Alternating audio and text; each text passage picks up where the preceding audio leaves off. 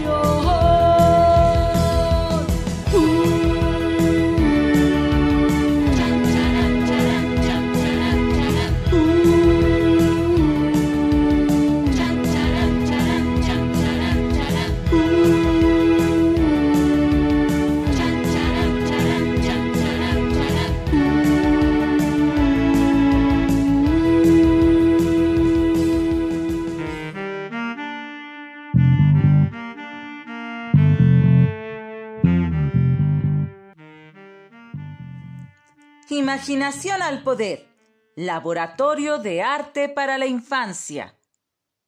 Presenta. Y acá, compañeros, y ti María, y muy y Santa María, Guadalupe. Educación, de Tenochtitlán a la Nueva España.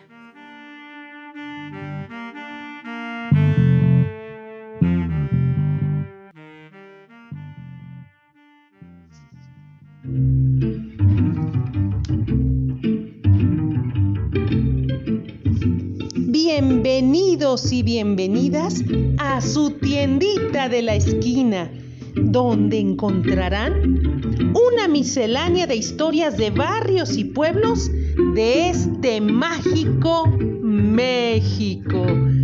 Acompáñame.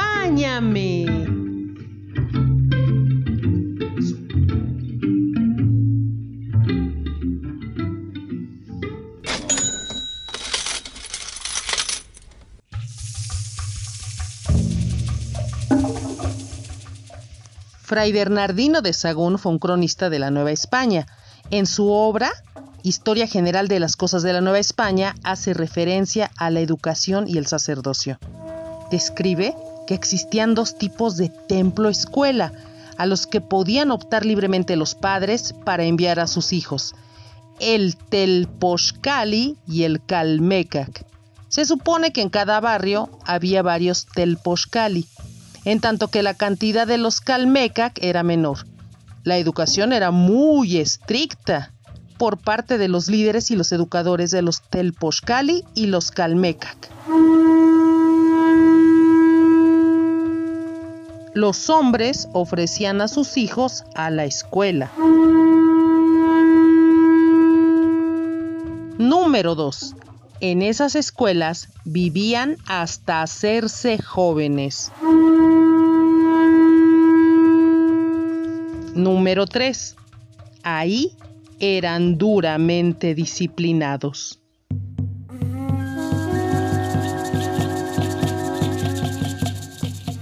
Pero ¿cómo se castigaba a los transgresores de los ordenamientos?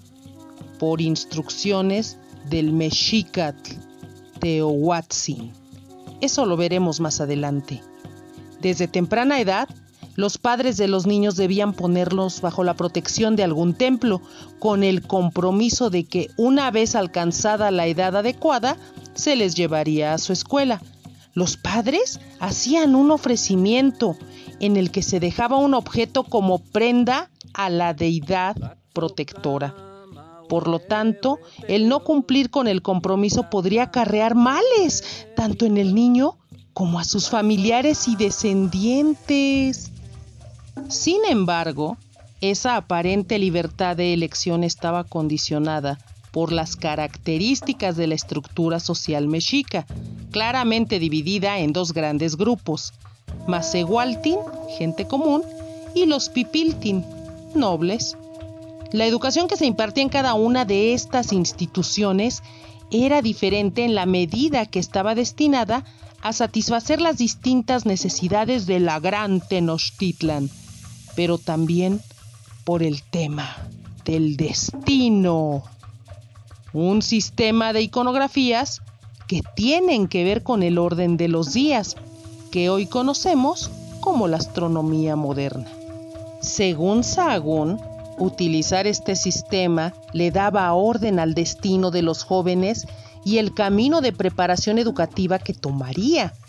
Esto se encuentra en el libro cuarto, que habla de la astrología judiciaria o del arte de adivinar que los antiguos mexicanos usaban para saber cuáles días eran afortunados y cuáles mal afortunados y qué condiciones tendrían aquellos jóvenes que nacían en los días atribuidos a los caracteres o signos que allí se ponen.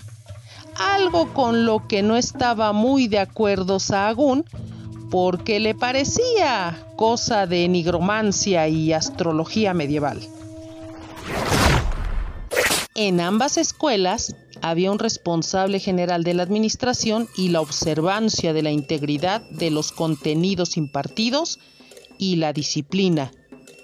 El Mexicat Teohuatzin. Esto explica los distintos grados de disciplina que había entre ambas instituciones. Mientras los jóvenes del Telpochcali podían eventualmente abandonar las instalaciones, los del Calmecac eran castigados si lo intentaban.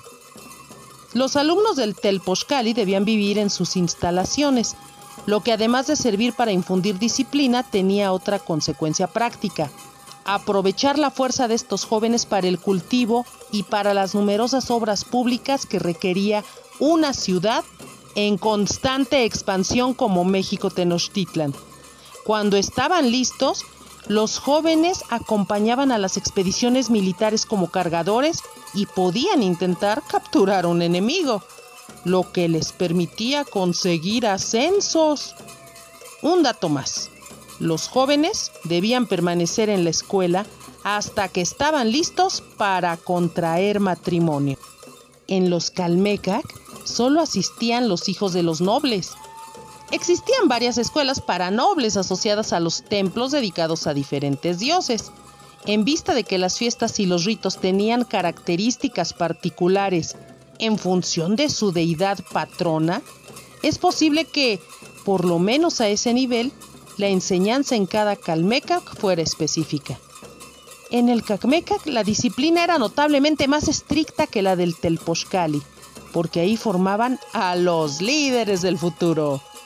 Los alumnos tenían varias actividades nocturnas, entre otras, debían levantarse para ir al monte a ofrecer incienso a los dioses, debían también pincharse con púas de maguey para ofrecer su sangre o se bañaban a medianoche con agua fría. Ahora bien, demos un salto en el tiempo y vayamos a las escuelas que vinieron después de la caída de la gran Tenochtitlan. Las personas que ejercían el oficio de historiador en los siglos XVI y XVII poseían una sólida formación humanística en el Imperial Colegio de Santa Cruz de Tlatelolco, un centro creado por los franciscanos para dar una educación superior a los antiguos mexicas.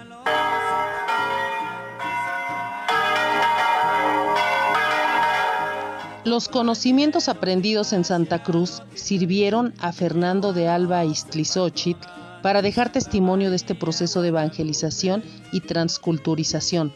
Cuenta que apenas finalizada la conquista, Fray Pedro de Gante, primo del emperador Carlos V y pionero evangelizador de la fundó una escuela en Texcoco en el año de 1523 para enseñar las primeras letras a los niños mexicanos. Dos años después, estableció otra escuela en la reconstruida Ciudad de México.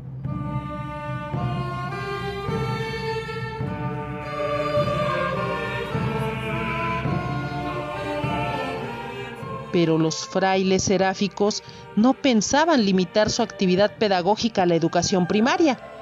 Así que, tras recibir los poderosos apoyos del obispo Zumárraga y del virrey Antonio de Mendoza, el 6 de enero de 1526, estos religiosos lograron llevar a la práctica uno de los principales proyectos, la inauguración de un centro de estudios superiores para comunidades y grupos indígenas.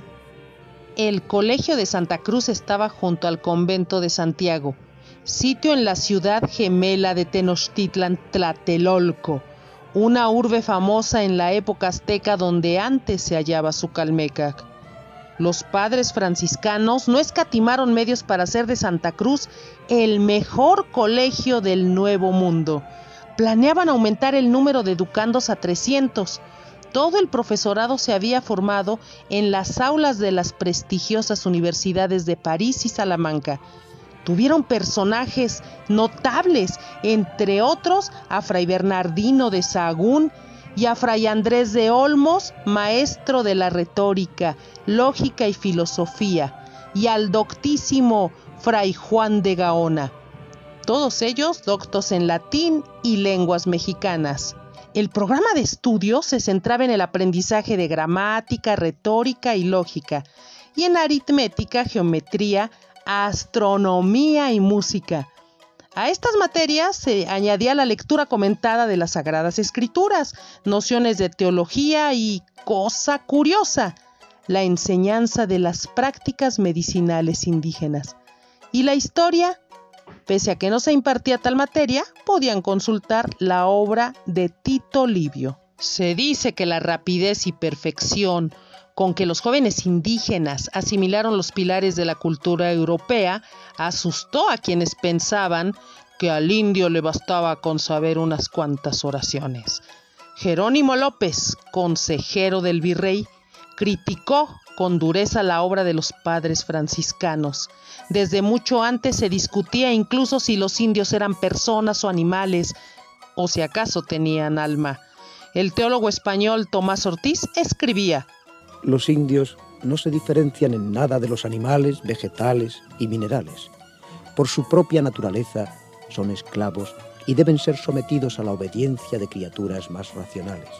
Si no tenían alma o eran animales, se les podría seguir explotando como tales. En fin, los partidarios de negar a los indígenas el acceso a la educación superior ganaron finalmente la partida y el Imperial Colegio cerró sus puertas en 1580, asfixiado económicamente y condenado por las altas esferas políticas y eclesiásticas del virreinato.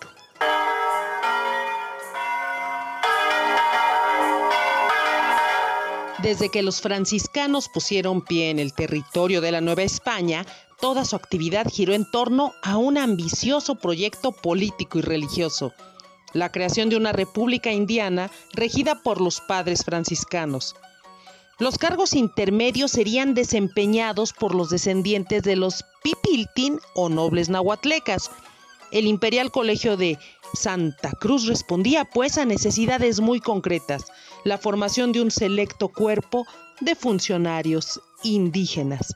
El fracaso del plan supuso la decadencia de Santa Cruz, puesto que los destinos del colegio dependían del éxito de la utopía pero la semilla plantada no se perdió.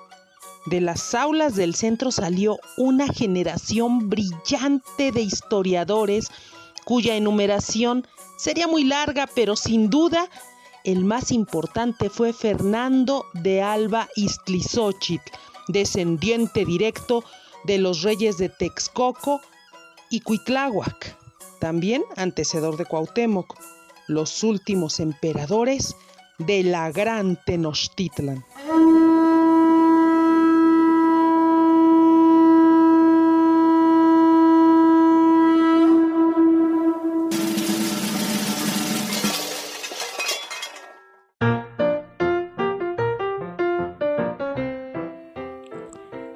Tal amiguitas y amiguitos? Yo soy Blanca Mejía. Yo cuento, tú cuentas y nosotros contamos. Ah, pero eso sí, cada quien su cuento. Hoy les voy a contar de José María Sánchez Silva, Marcelino, Pan y Vino.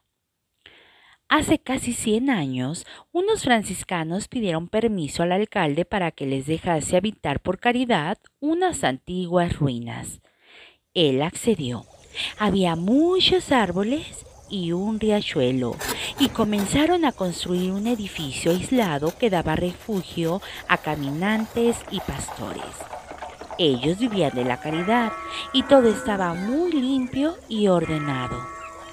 Ocurrió una mañana, cuando los gallos aún dormían, el portero escuchó una especie de llanto al pie de la puerta. Guiado por el sonido, vio un bulto que se movía el hermano recogió a la criatura y entró al convento, dando aviso a su superior, y lo bautizaron con el nombre de Marcelino. Lo criaron con leche de cabra. Creció pues el chico y fue la alegría del convento y a veces también el pesar. Todos le querían como a un hijo y él los adoraba. Marcelino creció era un chico robusto y avispado. Sus juguetes eran los animales, desde la cabra, un sapo y unas hormigas. Solo le habían prohibido subir al desván. Una tarde tranquila subió con mucho cuidado y vio a un hombre espantoso. Se puso las sandalias y se fue temblando no podía dormir. Ya había amanecido y estaba lloviendo, y eso le daba mucho miedo, y sus pensamientos lo llevaron al hombre del desván. Otra tarde volvió a subir. Cuando descubrió el Cristo, lo miró fijamente y sus ojos se llenaron de lágrimas. Fue corriendo a la cocina para llevarle algo. Le ofreció un pedazo de pan y luego una manta para el frío. Y después vino. Un día el Señor le preguntó que si sabía quién era él y que si no le daba miedo. Marcelino le dijo que era Dios y que no tenía miedo. Y así siguió visitándolo. Jesús le contó su historia y le preguntó, yo te conté mi historia y tú no me has contado la tuya. Marcelino abrió los ojos y miró al Señor con sorpresa. El niño dijo, no tengo padres, me criaron con leche de cabra y tengo cinco años y medio. Y luego le preguntó, ¿tú tienes madre, verdad? Sí, repuso aquel. ¿Y dónde está? preguntó Marcelino. Con la tuya, dijo Jesús. ¿Y cómo son las madres? Interrogó el niño. Yo siempre he pensado en la mía y lo que más me gustaría de todo sería verla aunque fuera un momento. El Señor le explicó cómo eran las madres y al Marcelino se le llenaron los ojos de lágrimas con el relato tan cautivador. Un día, Jesús sonriendo mucho le dijo a Marcelino, Desde hoy te llamarás Marcelino, pan y vino. Él gritó orgulloso su nuevo nombre. Marcelino cambió mucho, decían los frailes. Fray Papilla le siguió tres veces y descubrió lo que pasaba. Pensando que eran visiones, avisó a los demás frailes. Esa tarde Jesús le dijo a Marcelino, Has sido un buen muchacho y estoy deseando darte como premio lo que tú más quieras. ¿Qué quieres entonces? preguntó el Señor. Marcelino dijo, Solo quiero ver a mi madre y también a la tuya después. El Señor lo atrajo hacia sí lo sentó sobre sus rodillas, le puso una mano sobre los ojos y le dijo suavemente, Duerme pues, Marcelino. Detrás de la puerta los frailes gritaban, Milagro, milagro, milagro. Pero adentro todo era calma. Marcelino estaba dormido en el Señor seguramente viendo ya la cara de su madre desconocida. En su pequeña caja de madera clara, Marcelino sonriente y sonrosado dormía, y llegaron con él al cementerio. El alma había subido ya hacia su madre, hacia el cielo, hacia el Señor, a quien Marcelino tantas veces había dado pan y vino y colorado colorín, esta historia llegó a su fin.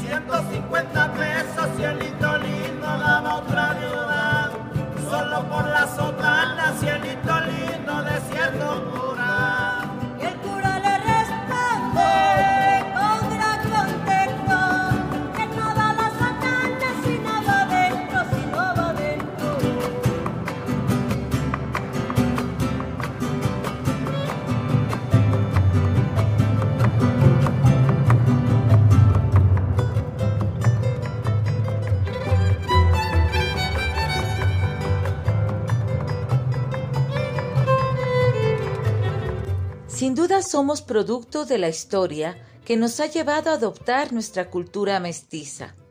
Damos las gracias a Blanca Mejía y Berenice Mena que hicieron posible el programa de hoy.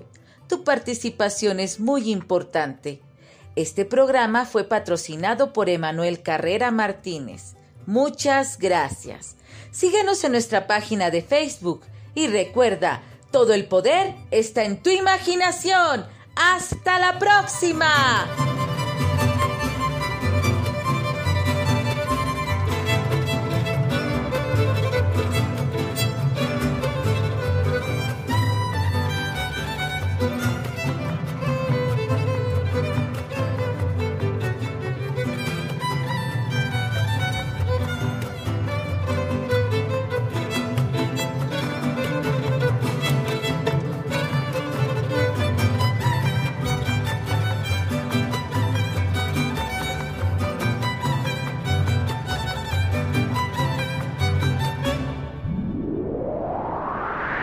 Mm-hmm.